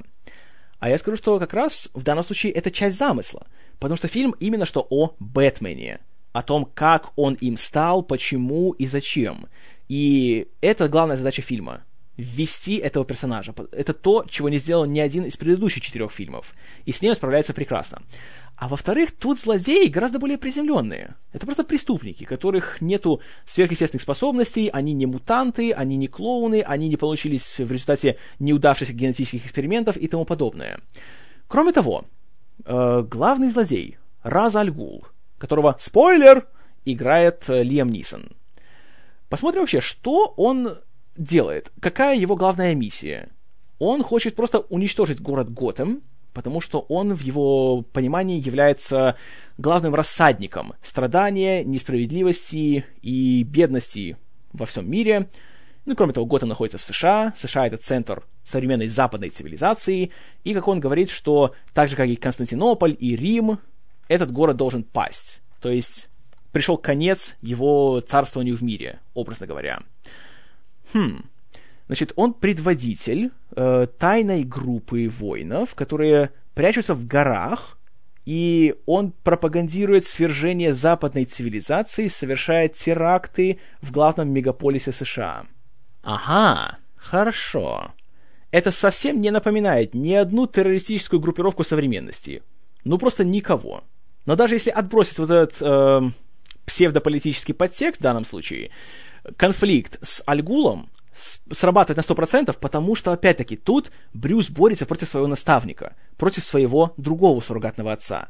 И при этом он его побеждает, не нарушая свое главное правило. Вот это одна из моих любимых цитат всего фильма. Он говорит, «Я не буду себя убивать, но и спасать себя я не обязан». Великолепно. Вот все, что я могу сказать. Кстати, во время всех этих сцен беспорядков мы также видим, что подруга Брюса, адвокат Рэйчел Доуз, тоже там бегает и не дает себя в обиду с помощью электрошокера. И, среди прочего, она спасает э, маленького ребенка, с которым до того столкнулся Бэтмен, и тот говорит, что «Это ты, это Бэтмен!» И он такой большой его фанат, и, и вот этот мальчик потом говорит, что «Бэтмен нас спасет, я знаю!» Посмотрите внимательно на этого мальчика. Его играет юное дарование Джек Глисон — который сейчас, вот уже через неделю, вернется на экраны в образе юного выродка короля Джоффри Ланнистера в сериале «Игра престолов». Да-да-да, вот откуда он начинал. Если бы Бэтмен знал, в кого он превратится, когда подрастет, он бы уже там сразу его придушил. Этот весь массовый психоз устраивает Пугало, он же доктор Крейн. Киллиан Мерфи занимает э, на экране не то чтобы очень много времени, но нельзя не отметить, что он очень хорош, очень харизматичен, очень, я вам скажу, притягивает к себе внимание, при том, что персонаж не то чтобы как-то супер хорошо расписан. И во многом он, по сути, прихвостень главного злодея. Но вот это был первый фильм, где я так вот полностью обратил внимание на Киллиана Мерфи. Хотя раньше я видел его уже в 28 дней спустя, но как-то там он такого впечатления на меня не оказал. И он одинаково хорош как в сценах, где он кому-то угрожает, где он реально похож, знаете, на, на маньяка, и, знаете, да, это кошмороз по коже. И в сценах, когда Бэтмен уже травит его, его же собственным газом, и когда Украина совсем сносит крышу. Одинаково хорош везде. Прекрасный актер, и жаль, что у него такая маленькая роль. Но при этом нужно отметить, что в фильме получается практически сколько? Четыре злодея. Кен Ватанабе в роли фальшивого Разальгула, Лиам Нисон в роли Дюкара и настоящего Разальгула, Киллиан Мерфи в роли Крейна и э, Том Уилкинсон в роли Фальконе. Несмотря на то, что их четыре штуки, нельзя сказать, что кому-то досталось меньше внимания, чем другим. И все четыре выглядят одинаково интересно. И все те как бы, этапы сюжета, которые связаны с каждым из них, одинаково интересны. Ни одну сцену не хочется промотать вперед. А вот сцена, которую хочется, как только она завершается, отмотать обратно. Это самая последняя завершающая сцена фильма, когда Бэтмен встречается с Гордоном на крыше полицейского участка, видит новый прожектор с бэт-сигналом, и их диалог, согласно которому мы видим, что уже в городе появился новый злодей, который имитирует Бэтмена, а именно Джокер, но о нем в следующий раз. И их финальный диалог — это просто поэзия. Когда Бэтмен собирается уже улетать, Гордон говорит «Я так и не поблагодарил тебя», на что Бэтмен отвечает — и никогда не придется. И улетает. Ох, как это прекрасно! Вот это вот, знаете, черт побери, вот это вот просто киновоплощение понятия героизм, знаете, самоотдача. И Бэтмен все это делает, все свои подвиги совершает не ради благодарности, не ради лавров, не ради славы, а именно ради своего дела. И вот это, ах, какое это удовольствие. Я просто не могу вам передать. Когда начались титры в этот момент, Несмотря на то, что фильм длился 2 часа 15 минут, и пока что из всех фильмов о Бэтмене он самый длинный. Ну, потому что Темного рыцаря еще нету. А, я просто, знаете, пожалел, что он сейчас заканчивается. Я хотел еще. И это просто... Я считаю, что это лучший признак того, что фильм удался. Как я уже, правда, говорил, что в фильме есть некоторые шероховатости. Полноценным минусом я их назвать их не могу. Первый из них я уже как-то более года назад озвучивал это часть замысла главного злодея. В общем, он использует специальный аппарат, который испаряет всю воду, и из-за этого в воздух попадает адский токсин, который при попадании в человеческий организм через дыхательные пути вызывает массовый психоз. И несмотря на то, что он настолько мощный, чтобы осушить всю канализацию в городе, на человеческий организм, который на две трети состоит из воды, этот аппарат никак не, не влияет и люди спокойно ходят и, знаете, когда не высыхают изнутри. Это, конечно же, ну да, знаете, э, э, это ляп. Это серьезно, это такая, знаете, дырочка в сюжете. Но, как я уже говорил раньше, таких дыр полным-полно везде. В любом таком большом фантастическом блокбастере обязательно вы их найдете. Поэтому я не считаю ее серьезным минусом. А вот момент, который все же, знаете, немножечко сработал не так хорошо, как мог. Это Кейси Холмс в роли Рэйчел она, откровенно говоря, не дотягивает до уровня своих э, остальных коллег по экрану. Потому что... Ну да, понимаете, она нормально играет, ничего плохого. По крайней мере, из всех девушек Бэтмена пока что она лучшая. Она даже лучше, чем была Мишель Пфайфер в роли Селины Кайл. Не в роли женщины-кошки, подчеркиваю. Она интересна хотя бы тем, что она, знаете, она сильная, она самостоятельная, и ее не приходится спасать, а она сама кого хочет спасет. Она такая, знаете, активная, может постоять за себя. Но просто Холмс, она как-то так смотрится, не знаю, немножко потерянно. И, ну, слишком как-то молодо, что ли, до своей роли. Поэтому, ну вот, сцены с ней, они не настолько эффектны, насколько они могли бы быть. И еще один момент в фильме есть, который тоже так слегка портит впечатление. Это монтаж, опять же, всех рукопашных боев. Все смонтировано очень быстро, все так немножко мельтешит, и зачастую, когда Бэтмен попадает в группу злодеев и начинает их там жестоко избивать, мы практически не видим, что он делает. Потому что видим только крупные планы кулаков и побитых э, лиц. И это все-таки, знаете, можно было сделать получше. Но он, конечно, объясняет это тем, что он хотел показывать все эти сцены с точки зрения преступников потому что они вообще понятия не имеют, что это за Бэтмен такой, и почему он там носится в тени, и что это за странные шумы, и какие-то странные железяки летают повсюду, и что это за какая-то страшная тварь в черном, которая вдруг появляется и всех избивает. Как бы да, понятно, что с точки зрения преступника у него тоже все мелькает перед глазами, и он не успевает даже опомниться. Но смотреть это, к сожалению, не так захватывающе. И все-таки это можно было, я считаю, что нужно было бы немножечко по-другому смонтировать. Но, к счастью, сцены погонь сняты абсолютно по-другому, и они сделаны так более плавно и более четко, и вот они как раз срабатывают на все 110. Великолепно сняты. Но вот сцены драк, увы. Но, к счастью, финальный уже бой с э, товарищем Нисоном, тут уже все снято хорошо, все как надо. И когда они так, знаете, по-самурайски начинают разбираться друг с другом, красиво, мне понравилось. Ну, конечно, не по-самурайски, знаете, в полном смысле слова, а так, по-киношному по-самурайски. Но предшествующие сцены все-таки, конечно, немножечко подкачали. Тут, конечно, еще сказывается то, что для Нолана это первый фильм, где есть экшен, поэтому, ну, по крайней мере, в таком, знаете, большом традиционном смысле. Потому что, да, в «Помни» и в «Бессоннице» тоже были такие мотивы, но, конечно же, не в таком виде и не в таком масштабе. Поэтому на первый раз, в принципе, он справился очень хорошо. Но хочется, чтобы, конечно, в будущем он исправился. Но что будет в будущем, это, конечно, уже в одном из следующих подкастов. А пока что и так пора закруглять мой рекордно длинный рассказ о Бэтмене двоеточие начала. Моя оценка фильму, все-таки с учетом некоторых его недостатков, это будет 9 баллов из 10. Но я подчеркиваю, что достоинства у этого фильма недостижимы для большинства остальных фильмов. И он прекрасен. Это прекрасный фильм о супергерое, это прекрасный экшен-фильм, и это просто прекрасный фильм. Горячо рекомендую всем и каждому. Ну а что думаете вы, истинно верующие? Уж я уверен, вам есть что сказать. Пожалуйста, пишите комментарии к подкасту, с удовольствием все почитаю. Ну а до следующего раза. Спасибо за внимание. С вами был Киномен. И вы внимательно смотрите?